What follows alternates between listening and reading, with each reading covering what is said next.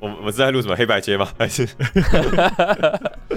没有，我们这个是第三个礼拜的多有读报，我们居然撑到第三周了，吓死了，吓死了！不是一个月更节目吗？怎么突然间就变周更节目了？吓死！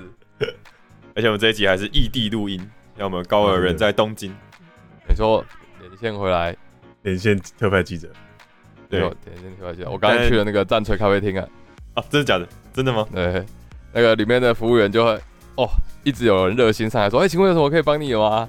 我说啊，我说，然后哎、那你知道战锤吗？哦，我知道，知道，知道。说啊，那你最喜欢哪一个那个 faction 那个氏哪一个氏族啊 那种个的种族，种族？就呃，我喜欢兽人我我我其实没有那么懂。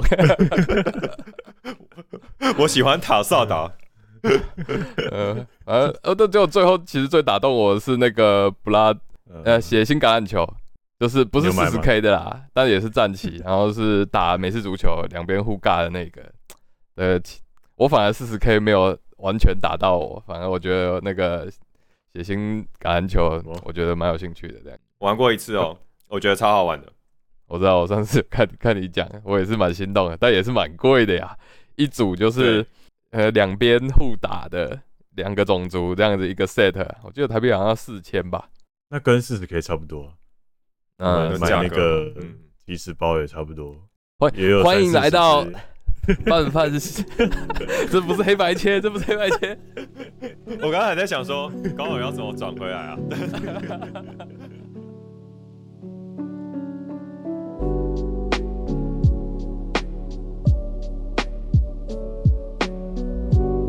欢迎回到我们桌游读报的第三周。好，那我讲一下，我我其实，在看新闻的时候，看到新的游戏，我八成都会略过，因为我想说新游戏大家应该自己看就好，所以我会想要找一些产业新闻。但是呢，这个游戏让我觉得我好像没有办法错过。好，这游戏呢，它比我们在场的任何人都老，哇塞，诶、应该吧？对，就是卡坦岛，它即将要出一个新的作品。那卡坦岛的作者呢，叫做 Klaus Toiba。那很难过的是，他在去年二零二三年的时候过世了。那这个游戏呢，是卡坦岛作者他就是生前设计的最后一款游戏，跟他的儿子一起设计的。哦，那，而且呢，呃，这个游戏的美术呢是 Ian O'Toole 画的，所以那时候我看到的时候，我就觉得很振奋，哇，这个真的是梦幻联名啊，梦幻合作的一个游戏这样。所以大家进到这个 Pre-order 页面，它现在已经在预购中，点进去看就可以看到一个截然不同的卡坦岛。那这游戏跟原本的卡坦岛有什么不一样呢？这游戏叫做卡坦岛新能源 Catan New Energies New Energies。那呃，这游戏呢，它是一个独立的运作的游戏，所以你不需要有任何卡坦岛的经验就可以来玩。那它的故事设定是这样子的，因为我们卡坦岛是一个拓荒的游戏嘛，那这游戏呢是设定在二十一世纪，就是卡坦岛已经成为了一个举世闻名的大城市了。啊，我们已经有电有水了，哦，但是呢，我们现在面临一个十字路口，就是我们的能源。所以这游戏它除了奠基在原本卡南岛的一些机制之外，就是你还是可以呃交换资源啊、建建筑啊，也可以骰骰子获得资源之外呢，它新增的一个规则是，我们需要能源去盖一些类似发电厂的东西。那这个能源呢分成两种，一种是呃就是化石燃料，就是什么石油啊之类的，呃燃煤发电啊之类的。好，嗯。那第二种呢是干净能源，所以它就多多引用的这个机制。那呃，在游戏的过程中呢，如果你不断的去使用化石燃料的话，那这个游戏的污染就会变多，哦，就是会有一个场场地效果是污染，嗯那污染就会变多。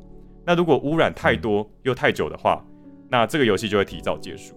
也就是说，这游戏会有两种方法来结束，一种是呃，可能是有人达到某个分数，跟原本卡兰岛一样；第二种呢是卡兰岛已经被大家搞烂了，就是变成一个燃煤大岛，好，那游戏就结束。那如果是用后者的这种方式结束的话呢，就会变成是呃，你最干净的人就赢这样。虽然大家死了，但是我最干净这样。对，好，所以它就是多加了这个规则，然后跟一些环境的事件卡，然后来呃呈现一种不同面貌的卡坦岛这样。那他的房子都是现代房，他的房子都是现代房子，然后资源也长得不太一样的。啊、大家可以去预购页面看一下，我觉得好冲突哦。对看起来非常的有趣。有种那还有有种微妙的感觉。他有特别说，就是这个卡丹岛呢，它是标榜，因为它的主题是一个环保主题嘛，所以它标榜呢，我们在美国制造的时候，我们都是用可再生能源，就纸啊、木头啊，不会有任何塑胶这样。哦而且是使用环保材料，你只要一年不开，它就会自动开始腐烂。这样呃，这我乱，对不起，这是我乱讲的。然后现在那种环保鞋，现在那种环保鞋就是什么，你几年没有穿的，它就自然就分解掉了。相信这个桌游嗯，呃没差啦没有了。你应该，反正你也你也是放着，你把桌游买来你也是放着。嗯是 好，对，总之就是有一个新的卡坦岛。那有兴趣的话，可以进到页面来看更详细的资讯。那它主要推出的时间呢，会是在二零二四年的 Q2，也就是说我们在、对今年就可以看到它问世。我这是在日本滑雪的时候嘞，我的室友一个是新加坡人，然后他就有一天晚上我就在那边剪片，他就说：“哎、我在干嘛？”我就跟他说：“哦，我有个我有个我们有个 podcast，就是在做桌游这样子。”他说：“哦，桌游。嗯他说：“哇，我最爱的游戏就是卡坦岛。”然后他说他所有的扩都 都有收。然后身为一个对卡坦岛没有什么感觉的人，我就 呃嗯，OK，good，、我觉得这个年代的给点正回馈对？我不知道该怎么反馈。没有，他可能以为你不知道什么是卡坦岛，呃，那个哦假粉，连卡坦岛都不知道。但但但我说了，说实话，我我只有玩过本体啦，我没有玩过那些骑士跟海洋扩这样子。嗯，海南岛其实是有很多换皮，记得那个有 Star Trek，、啊对，然后还有各种这些各种主题的。它后面还出了各种 scenario 跟扩充，其实卡坦的宇宙比我们更想的更广宽。就是卡坦其实有自己的 studio，叫做卡坦 Studio。那这个、哦这个公司其实是一款游戏就直接一个公司的，对，这这 studio 其实就是 Klaus Toyber 跟就是他的家人一起成立的，这样，嗯所以它是一个 family business，然后就专注的其实去做想一想就跟。大富翁一样嘛。但他大富翁有孩子宝啊，他没有孩子宝。哦 OK，哦，所以他更屌。我觉得有趣的是，他们还卖了各种周边，就是我贴的那个什么，呃，就是有个 T 恤，然后上面写说，我知道怎么念卡坦这个字，就是卡坦卡坦好像有两种念法，一个是卡坦、嗯一种是什么古坦吗之类的。就是如果你在 Google 搜寻的话，你会搜寻到两种念法，嗯然后好像外国人也是，就是互相争执这样，就是不知道哪一种才是对的。是 IKEA 跟 IKEA，对，IKEA、IKEA 这样，我都念卡坦岛。我都念库库坦岛。我都念库页岛。哦那这就是这样，新的卡坦岛。好，那衔接冠廷的这一则新闻这样子。好，那这一周我读到的一则新闻呢，是在一个日本的桌游网站，那它是叫 Table Game in the World。然后这篇文章它没有就是明确的注明作者啦。那这篇文章的标题呢是日本代理桌游进入了衰退期。那这篇文章它主要讲的就是日本的桌游代理市场这样子。然后它有详细的一个就是日本市场的一些数据这样子。那里面文章说到，日本进口代理桌游呢，在二零一一年的时候，也就是大概是十多年前，大概一年代理大概三十款而已，一路成长，十年之后，二零二一年，也就是直接成长到了两百三十五款一年。从这十年啊，就是从一年三十款到一年代理桌游两百三十五款，这样成长上来这样子。但是呢，就在二零二二年跟二零二三年这两年就开始进入了衰退期。那说呃，二零二三年离当时可能呃二零二一年的最高峰就是开始递减了大概四十款，也就是说，其实最高峰居然是日本这个市场的代理游戏的最高峰，其实甚至是发生在 COVID 期的，他们都还是在爆炸性成长这样子。但是呢，在这个 COVID 结束之后呢，却反而面临了一个这个停成长停滞的一个状况这样子。那这篇文章呢，就有访问到就是 Sogo Sogoru Kuya，就是日本有一间桌游店，就是它的那个 logo 是一只老鼠，好像你们之前有去是不是呃，鹦鹉跟成人他们有去，他们就是在那里买到那个路易子。？Reach，哎、嗯对，就是这他们有访问到这间桌游店，然后这间桌游店我记得跟 Yellow Submarine 相对的风格好像更偏欧美游戏，因为我之前在网络上搜寻他们的时候，他们的图片多数都是都是欧美代理代理游戏这样子。嗯，好，反正他们就是日本的其中一个一间桌游卖店这样子连锁的。那老板的那个王田康司表示说呢，就是零售店已经开始无法应付陆续发售的代理桌游，就是呈现一种供过供过于求的状况。那库存压力过大，而且濒临破产，所以只好以降低代理数的方式来做市场调节。这样子，这篇文章还引述了就是德国的一个桌游市场新闻。那那篇文章有表示说，就是德国桌游出版商协会会长 H Hunter 表示，就是说，他说，除了像卡坦岛这样子极少数例外，就是其实每一个桌游的生命周期也就是大概两到三年，然后卖不出去的，就是很快的就会消失。啊，市场的这个周期之短啊，其实跟有点像是时尚产业没有什么两样，就是桌游跟这个衣服潮流其实是差不多意思的商品这样子。有没有快时尚？现在我们有快桌游，快桌游，哎哎，突然间觉得可以出个新节目，叫快桌游。好，对，就是 H Hunter 他就表示说，哎，这个桌游产业实在是太缺乏耐心了，这样他他他这样觉得。好，所以在这样的背景之下，所以无论是代理商还是用户，就都会觉得说，经典游戏的重置版啊，或者是扩充，还有 Big Box，就会比一款全新的。很快就没有人玩的桌游更值得让人玩这样子，他他他们认为这个市场心态是这样子，就是大家宁愿去玩经典的重置的 Big Box，也比较不想要去买，就是呃大家觉得两三年就会淡出的游戏这样子。怎么感觉跟电影市场有有点像？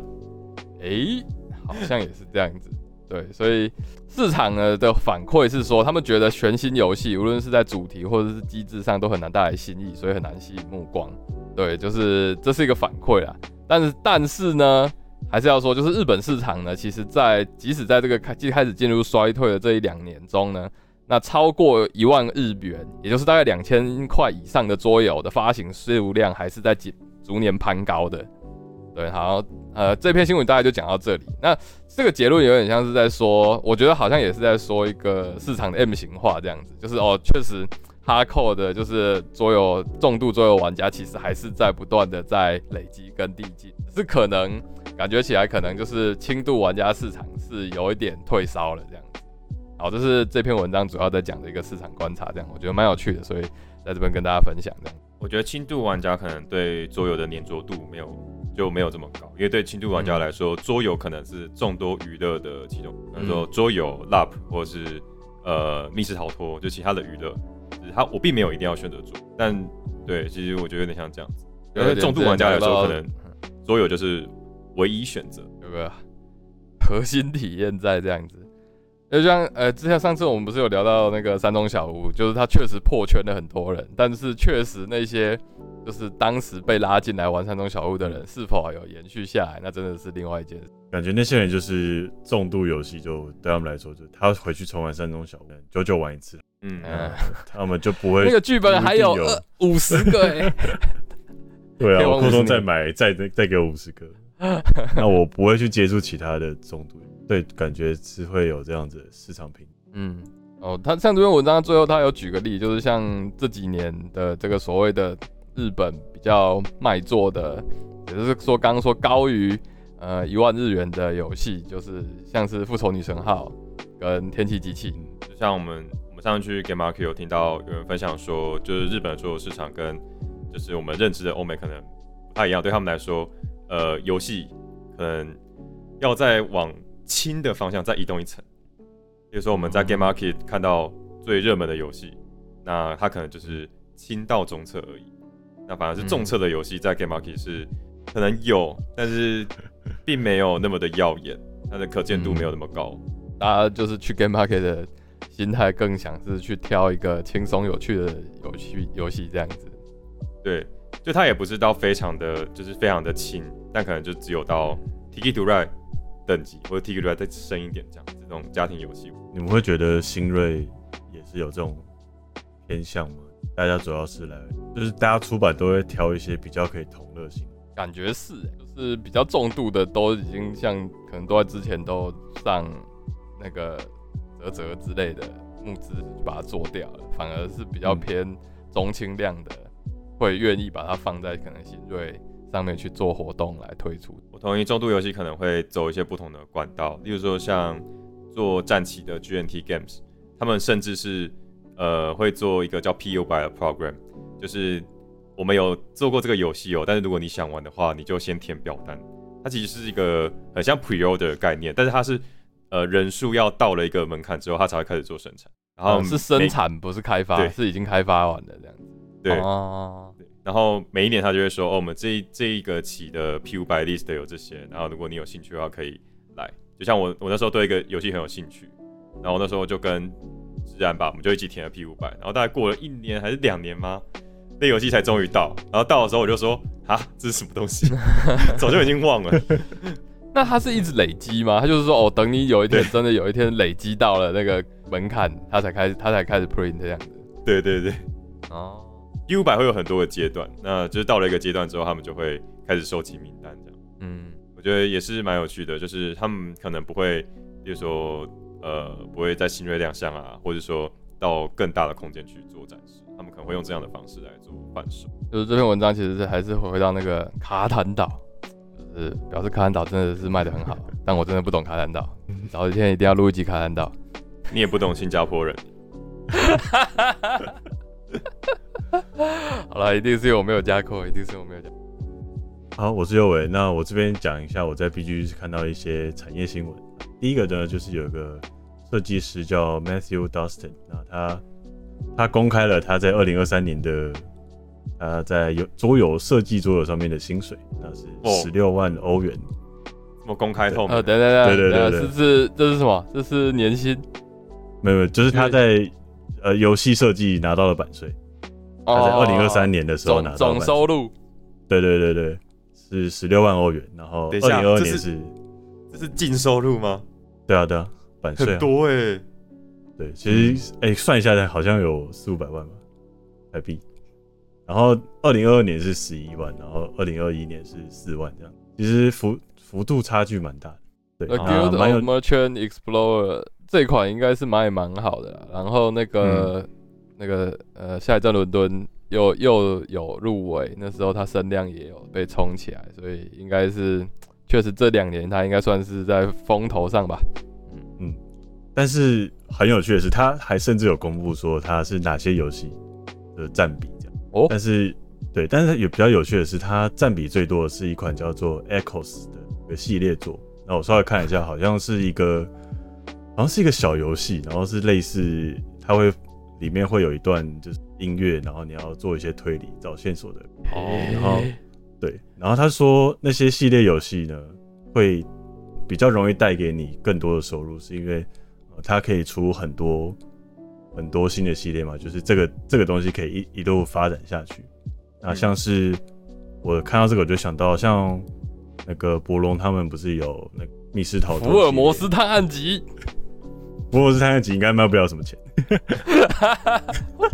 也是，我觉得刚刚那个 Echoes 看起来很像那种 Exist 那种，就是对对 Exist 那种，对对对，小型的推理的那种游戏，对，其实是占比最多的。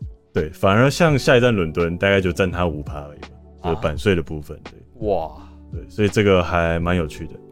哦，然后，所以桌游设计的财富密码就是设计只能玩一次的游戏，而且不要是策略游戏，Legacy Game，而且而且最好是可以一直出的。对，嗯，对对，长期可以一直出的话，那那个收入其实是慢慢累积起来的，因为呃，版税这个东西不是你。当你设计完当年卖出去就回来，还有可能是细水长流，像是我们的像我们 Steam 游戏不是，就是呃你的游戏可以放在上面卖一个三五年，那它之后都还是会效应进来。嗯嗯嗯。那他也说了，他也另外提了一下，就是说，但是这个游戏设计的这个路是很漫长的，像他明年要发的一款游戏，其实是他在二零一三还是二零一四年就已经就已经设计的啊。到明年才要发行，那甚至不知道什么时候才会拿到那款游戏的钱，这样子，就是对，明年发行，然后开始卖，然后假设真的卖的好，应该还是要一两年才会开始回。对他还是有这个讲这件事情，我有合约，还是很可怕呀的感觉，都给你签下来，但不一定什么时候发。就对我记得我们之前访菜鸟也有说嘛，就是他还是会跟发行商还是会跟设计师去。会有很长期的一个沟通，因为，嗯呃，大家的想法也不一样。因为你希望的时候发出来就是要中，合合约内容一定也很多大相径庭的，就是他像他这个是可以抽版税的这样子。嗯嗯。那下一个新闻呢，就是也是有一个人公布了他的收入，那就是一个发行商，美国，这是个大比较，是不是？我也来公布，就是他们好像都会在 Twitter 上面，就是可能做一个总结吧。好健全。美国一间小型发行商叫做 Fourth Circle Games，那他是做了几个呃美国的历史游戏的一个小型发行商。那他公布他二零二三年的呃净利是。五万美金，呃，请问他的净利是不是比刚刚那一位设计师还要少？一人打一个公司哦，会告诉我们不要设计历史游戏。确实，呃，我不太确定，但是他而且他说他们有卖出了大概四千套以上的，他净利是五万美金，净利才五万。嗯，可能可能他这个已经扣过他们的员工薪水啊。哦哦，OK，对，应该是这样了。那。对，虽然有赚钱，但他们说他们从二零一七年成立以来，其实他们已经烧掉了二十万美金。对，所以要真的要做这个桌游发行这件事情，蛮不容易的。请避开历史 游戏，有可能是历史游戏的关系。哇，财富方程式逐渐成型啊！好，对，那这个发行商呢，最近有呃，最近还有另外一个比较火的新闻，就是他们的一款游戏叫做《Vote for Woman》，就是。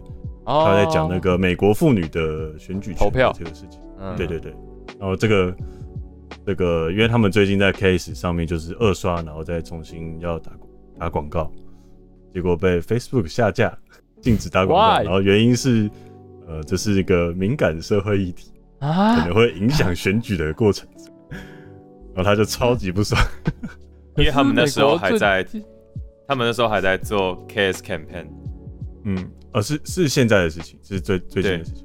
对，所以他你在做 campaign 的时候，呃，今年有投票啊，现在是初选的比较热门的阶段。哦，我我自己的推测是，因为 vote for woman 它可能是一个选举题材，然后可能因为最近是选举新闻很多的时候，假新闻也很多，所以可能在 Facebook 的 AI 里面，新呃选举这件事情这个关键字可能会被放大解释，它被当成选举广告这样子。有可能是这样子。好，那我们帮他宣传一下这个。哎，这个游戏我觉得看起来有点像是比较小的冷战热斗吗？这样讲会有趣吗？好有趣哦，超好玩。对，就是小冷战、中冷战、大冷战我都玩。但是它还蛮简单的。我听了一下规则，就是呃，每次轮到你就就是轮流打牌。嗯，然后你不是发动牌的效果，就是可能拿去做其他的一些标准行动，这样卡牌驱动的效果。对，然后你就是要在呃美国各个州去演讲，然后去增加你的声量，最后要投票要通过。然后我我是蛮有好奇，就是它这个主题怎么带进这个这个，感觉蛮有趣。嗯，他他就是呃，他其实是两人游戏，一个人是担任那个就是支持的，就是妇女运动这边的。嗯，另外一边就是反对党这样子哦，水门案类似，但是你就是在地图上面去放方块，去到处去增加你的方块，然后最后要嗯要说服那个国会这样。哦，这个作者是第一次设计游戏，这好像是他的第一款作品，然后在二零二二年刚推出的时候就有蛮多好评的，然后也在就是 B G G 的那个奖项叫做 Golden Geek 吧，那拿到了提名这样。所以现在上 KS 的是它的第二版重刷，然后目前呢已经累积了十五万美元，就已经达标了。那目前其实我们录音的当下就是一月十九号呢，还剩七天，所以啊在一月二十六号的时候会结束。如果大家有兴趣的话呢，可以上他们 KS 页面看一下。当然，好，那下一则新闻，呃，有一个教学计划叫做。Tabletop Mentorship Program，简称 TMP。那 对，我不知道台湾用不用到，不过还蛮酷的。就是他们会，他们会定期的招募，就是导师跟学生，然后帮两边做一个美合，那是免费的。啊，他会在呃为期三个月内的时候，他会定期的去呃让你们可以开会讨论现在的专案，就是。他这个东西就是任何桌游类型，像是游戏设计啊，或是你要做游戏 podcast、游戏的评论啊这些东西，只要跟桌游牵扯到的，对对对，都可以成为 mentor。对，嗯然后你也你也可以去成为那个学员啦，学员。嗯嗯对，然后他会帮你去美合一个 mentor 来给你这个建议。我推荐威也去开一个罗马共和的 mentorship，我第一个报名，怎么带罗马共和？我真的很需要好。像他好像是全球的，所以我好像有看到一些 mentor，就是来自全球各个不同国家，啊嗯或许可以给给你一些不同的建议。我我有点 shock 哎、就是没有，就是这个 range 好大哦、我一开始就想说，嗯到底是教桌游的 mentor 还是设计桌游的 mentor？结果是只要是桌游都都可以 mentor 这样。呃，他这边是说设计师啊、发行商或者是嗯，呃布洛克这种类型。嗯对，我觉得在设计师跟发行代理应该会相对比较嗯有需要因为对，因为这个两个是比较容易遇到瓶颈。嗯懂，而且有 know how 啦。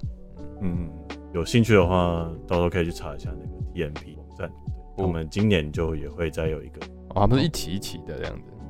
对，因为是三个月内呃安排课程这样。哦，看了一下二零二二的 Speech，好像真的蛮多是跟市场相关的，有没有有没有我们熟悉的人？没有，没有。OK，好，太难了吧？因为毕竟我们不是在那个产业里面，嗯那甚至它是外国的产业这样。但它看起来就是，例如说，呃，他会带你看一下产业的面貌，然后你要怎么样在这个产业里面，然后获得更大的成就之类的。对啊，我是蛮期待，就是说台湾会不会未来也有这个机会？我们台湾也是有一些大手的，敢桌桌游菜鸟上，对啊，你是说你说你说只从代理从代理到跑 跑路，这个不要剪进去。再到。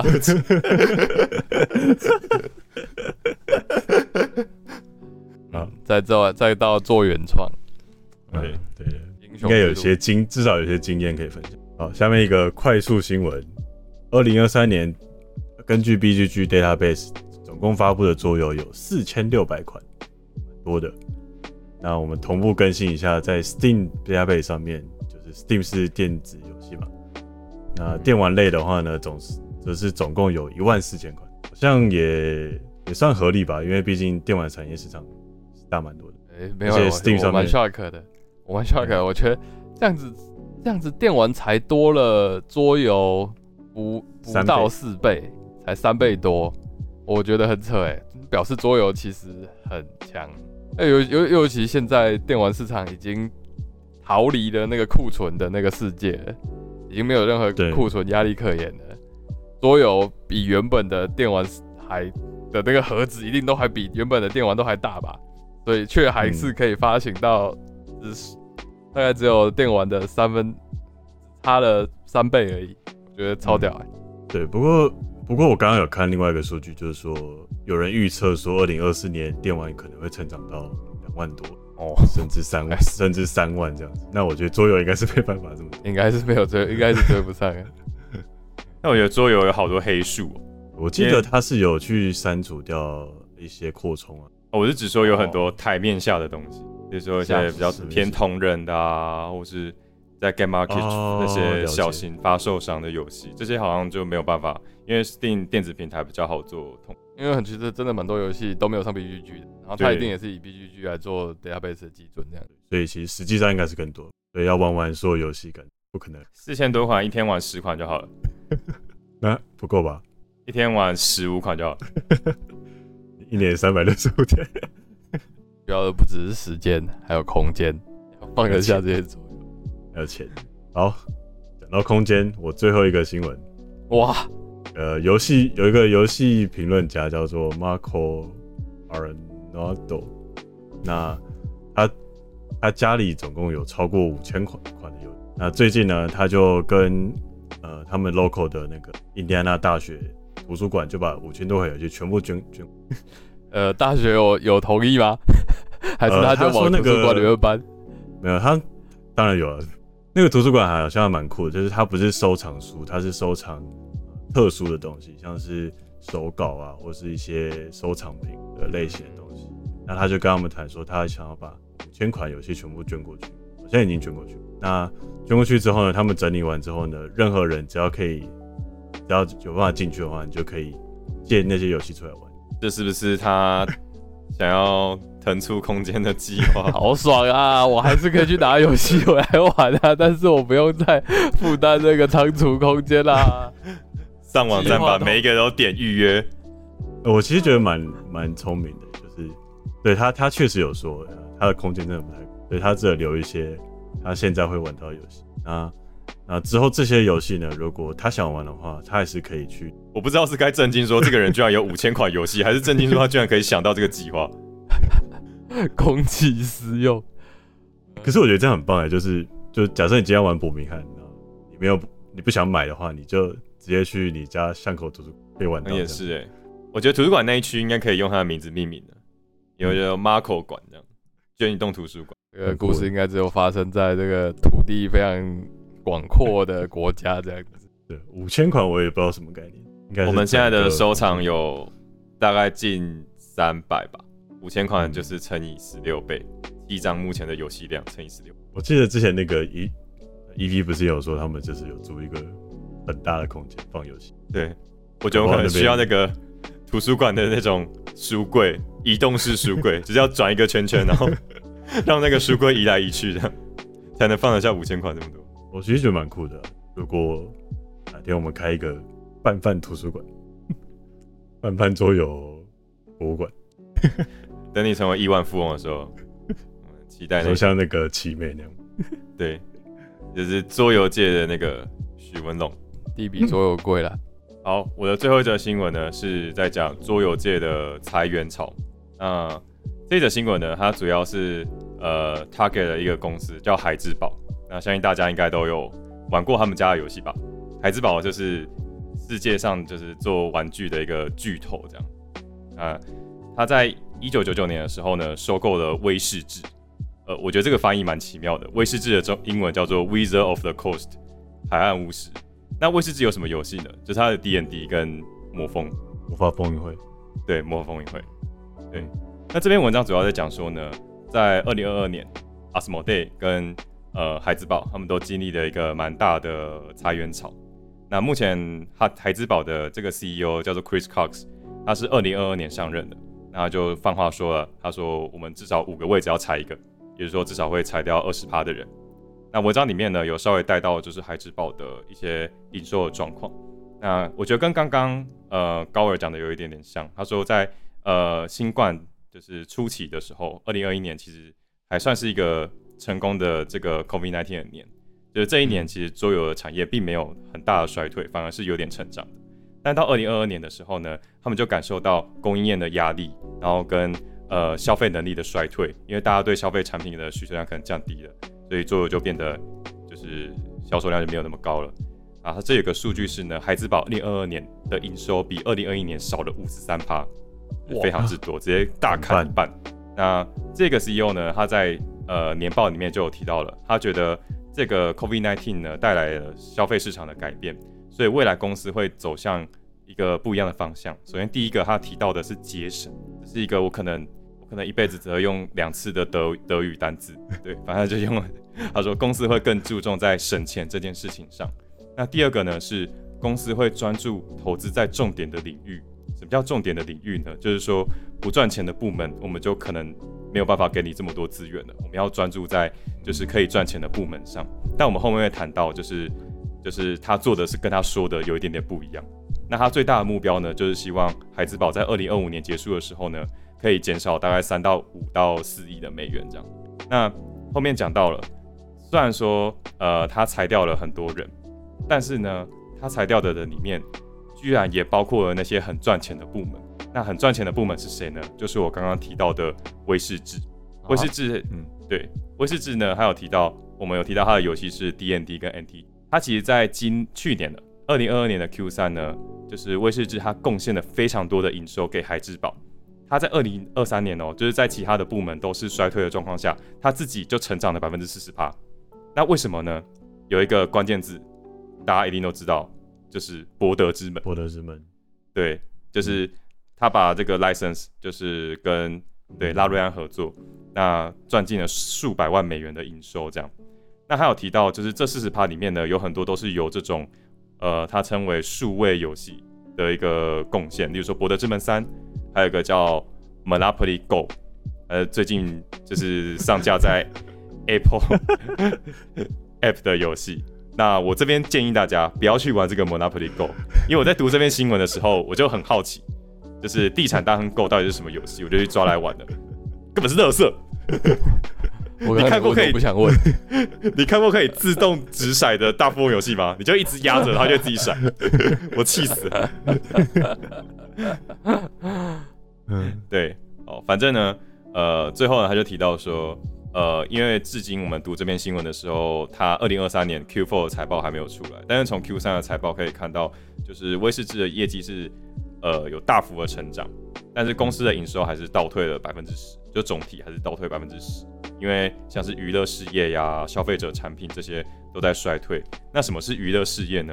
这边我觉得很有趣的是，娱乐事业有点像是孩子宝把自己的版权，然后拿去拍一些影集或是电影。那我想到的可能就是那个《龙与地下城》，那个盗贼的电影。对对对，听说卖很差，对，可是我觉得很好看呢。我有去查它，对我有去查，它的确是不能算好啦。它就是预算一点五亿，但是票房二点零八亿，通常这样子应该是没赚多少，没赚，违亏。对，违亏。对我觉得蛮可惜的。那那部电影是真的蛮好看的，各方叫好，却票房却不怎么样。对，那当然就是娱乐事业也受到今年就是编剧导演罢工的影响，所以他们就就是没有办法再产出那么多的作品。所以大家就会想说，那呃，照就是 CEO 刚刚讲的话，他应该是不会砍威士忌的人，对吧？但他还是砍的，包括跟拉瑞恩合作的那一位同事，他也在，他也说他被离，他离职，他也在名单上这样子。对，莫名其妙，好奇怪哦。对，但后续这个分析就会说，他觉得，嗯，就是孩子宝，他后续可能会在今年更专注的去发展，就是数位游戏。好，那这一班新闻到这边，然后我们现在也正式开启了我们的 YouTube 会员，那大家可以赶快来订阅一下，我们有一个黑暗锅的专属影片，还有一些高尔的失败的影片，手上总有一只可达鸭在里面，看起来是很久以前两年两年前的一个没有被试出的集数这样子。对，那成为我们会员就可以去收听这些集。那这一拜就到这边。是 Newsboy，对，我要先讲一次。好，这边到这边，我们是 Newsboy，我们下次再见，拜拜，拜耶，拜拜。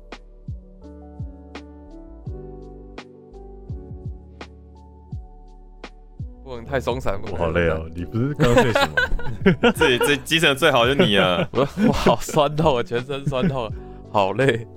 你是已经滑完滑完雪的整个行程这样。所以最后有几天没有滑到？不是没有滑到，有滑到，但是就是因为我最我的目标是滑那个半管那个 half pipe，但是最后两天就是那个 park 那个这个特特技公园居然都没有开，就是气死！我原本就是排最后，我要来个就是拍一个那个集大成，就是最后验成果这样子，结果啊，场地没开，就就是因为天气吗？没有啊。啊。